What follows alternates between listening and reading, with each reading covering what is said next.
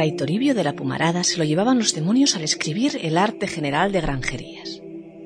Corría el año 1711, cuando decidió escribir su magna obra para enseñar a su sobrino y tocayo, Toribio de la Pumarada, las gracias y desgracias de la vida que le esperaba a quien iba para granjero en aquella Asturias de miseria, de hambre y de señores feudales que abusaban, robaban y ordenaban cuanto quisieran en cada parroquia publicado por primera vez tras su creación hace ahora una década. El arte general de granjerías es un puñetazo para la que era en aquellos principios del siglo XVIII la clase dominante en Asturias. Para ella Pumarada no tiene consideración. Jueces y regidores poseían, de facto, la mayor parte de los derechos sobre las tierras de aquella colunga suya, en la que los pobres se morían de hambre, y sin embargo salían a alabar a sus señores, y a la par casi carceleros.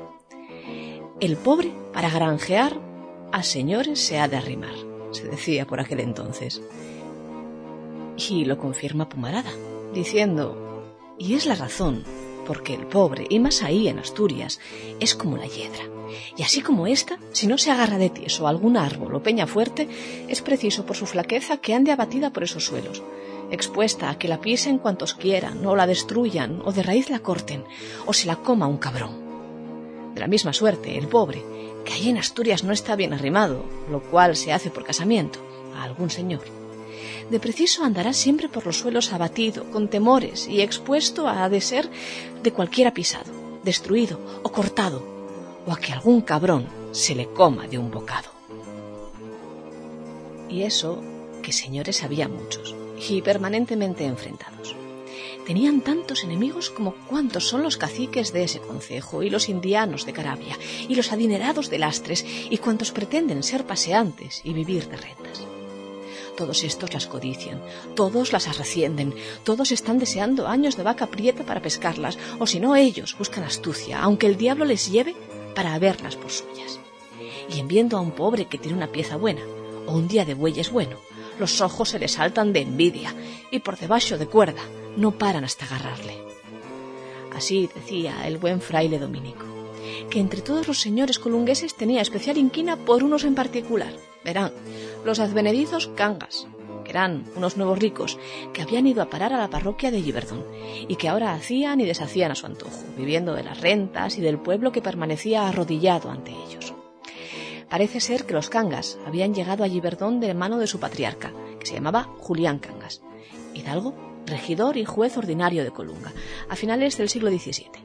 Y una vez allí se habían hecho con el Palacio de la Caravera, huérfano a causa de una herencia demasiado dividida. Y habían casado bien, claro, para granjearse una buena posición moral, no siempre implícita con lo económico. Esta historia, que estoy por contarles, en el fondo es una historia familiar, aunque esta que les habla no tenga, que sepa, ni una sola gota de sangre de los cangas. De ellos, diría Pumarada que no solo son señores absolutos de Libardón en lo temporal y curato, sino que están casados con hijas de los que nunca su padre soñó, y menos Juan de Andrés, su cuitado y pobrete abuelo. Y están hoy, y vive Julián, su padre, haciendo cuanto quieren en el concejo como gallos de todo él y entre sí mofando y haciendo burla de los señores antiguos de ese país y de sus casas y de sus haciendas y de sus capacidades. Y por último, en ese concejo no hay ya señores primeros que los cangas de Libardón. Estos son ya hoy los primeros dones, aunque no del Espíritu Santo. Sin el ascenso y disposición de estos señores cangas, nada se ha de determinar en el concejo, ni mover una paja, ni chistar el señor más antiguo, etc. Pero ¿Por qué estaba yo hablándoles de los cangas si lo mismo les estoy diciendo que no tengo ni una sola gota de sangre que proceda de ellos? ¿Por qué de los cangas, precisamente? Verán, es que no hay rico que aguante sin pobres que le sostengan, aunque esos pobres lo fueran menos que la norma general. Y aquí es donde entramos en lo personal.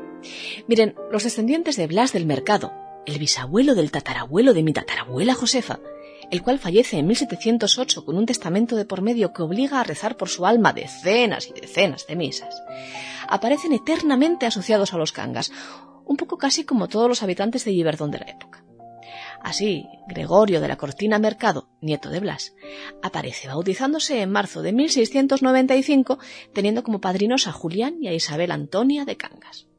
y aún más la familia Acebal Estrada, con la que los Cortina Mercado acabarán emparentando por matrimonio de sus respectivos primogénitos. El abuelo del tatarabuelo de mi tatarabuela, Antonio de la Cebal Estrada, lo apadrina el cura de Giverdón, Antonio de Cangas, del que recibe el nombre en diciembre de 1689.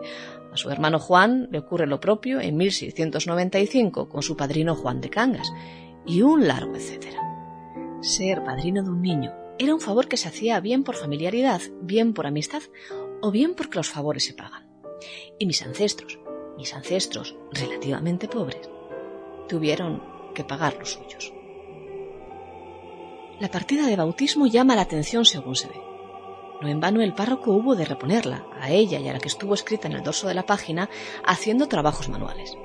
Alguien había accedido al libro de bautismos de San Pablo de Sorribas para recortar la hoja y hacer desaparecer la incómoda partida que don Francisco Antonio de Estrada, párroco de Sorribas y, por cierto, amigo de Fray Toribio si obedecemos a las alabanzas que de él hace en su arte de las granjerías, había redactado con lujo de detalles, excesivo para los Cangas. Es de 1742, fecha en la que probablemente ya existiera una relación económica o de amistad entre mis parientes de Giverdón, los Acebal Cortina, y los de Sorribas. El hijo de Gregorio de Acebal Cortina, Antonio, heredaba su nombre también del sin par Antonio de Cangas, se iba a casar en un futuro con Teresa de la Torre Cascarón, hija de Francisco de la Torre Ferrao, natural de Sorribas. Y son los padres de este Francisco, Fernando de la Torre Llano y Antonia Ferrao de la Huerta, quienes apadrinarían a la niña, a la que hacen nacer lejos de la parroquia de la que es natural su madre, Giverdón. Porque Francisca del Cueto, moza soltera, no había pisado Sorribas en su vida hasta el mismo momento en que fue a parir el fruto de su pecado, de su pecado o del pecado de otros. Fray Toribio de la Pumarada, dentro de todo su discurso antiseñorial, habla de la frecuencia con la que los señores gozan de los placeres del sexo, aún sin la gracia de las mozas implicadas. Proponía a Pumarada, escandalizado por las continuas faltas de los ricos para con las mozas pobres, que el confesor les impusiera penas pecuniarias, las únicas que entendían, o castigos que les humillasen públicamente. Y no le dolieron prendas en explicarlo, verán, leo literalmente. Ahora sepa el confesor que para refrenarlos en los penitentes, hablo de larga experiencia, no hallará remedio más eficaz que imponer penitencia pecuniaria según lo posible del penitente, que esto duele y muerde. Pero no trae a cien ojos que a los adúlteros, que no se sacian con sus propias mujeres y andan puteando o, o quizá deflorando pobrecicas doncellas, mal común en señores y ricos, les plante misas a pares y sin miedo por las benditas ánimas del purgatorio, que viendo que les cuesta caro el carnal ajeno, podrá ser que se atareen al propio. En lo que fallaron los cangas fue en pensar que en la parroquia de Sorribas el párroco miraría para otro lado.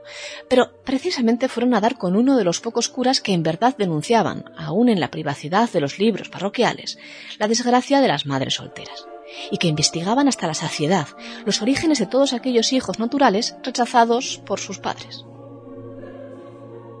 La partida, que Estrada vuelve a transcribir cuando descubre que la original ha desaparecido, habla por sí sola, y dice así. El día 10 de noviembre del Señor de 1742 bauticé solemnemente y puse los santos óleos a una niña que nació a 10 de dicho mes, y se le puso por nombre María Antonia, hija de Juan Antonio de Cangas y de Francisca del Cueto soltera, vecina de la parroquia de Libardo. Fueron padrinos Fernando de Torre y María Antonia Ferrado, su mujer, vecinos de esta parroquia, y para que conste lo firmo dicho día, mes y año, Francisco Antonio de Estrada. Fernando de Torre y María Antonia Ferrao, que estaban por convertirse en mis nonabuelos, emparentados con mis otros nonabuelos de Giverdón, los mismos que tenían intenso contacto con los señores de Cangas, acceden de esta forma a bautizar a la pequeña bastarda que la desgraciada Francisca de Cueto pare en tierra extraña, a la que han ido a llevar, para que no trascienda que Juan Antonio de Cangas, capitán de milicia de Amieva, más que cincuentón y bien casado, hidalgo y regidor perpetuo de Colunga y de Amieva, ha tenido descendencia con una de sus criadas. Van a dar, sin embargo, con un párroco que se toma muy en serio su labor, más aún después de haber sido amenazado de excomunión pocos años antes por supuestas irregularidades en su gestión de los libros parroquiales, y que escribe la verdad y nada más que la verdad. Y en algún momento antes de que el tozudísimo Estrada abandone su cargo, alguien irrumpe en la casa rectoral armado de unas tijeras, primera de las armas de censura que conoce el hombre, y roba la polémica partida de bautismo. No contaba con que el párroco, quizá deseoso de denunciar también los desórdenes de los ricos, como había hecho treinta años atrás su buen amigo Pumarada, iba a volver a escribirla y a pegarla en el folio correspondiente para que nosotros, 273 años después, estuviéramos contándolo aquí.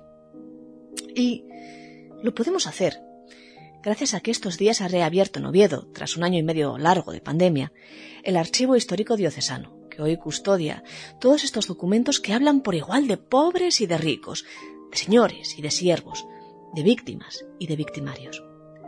Visítenlo e indaguen en su historia familiar.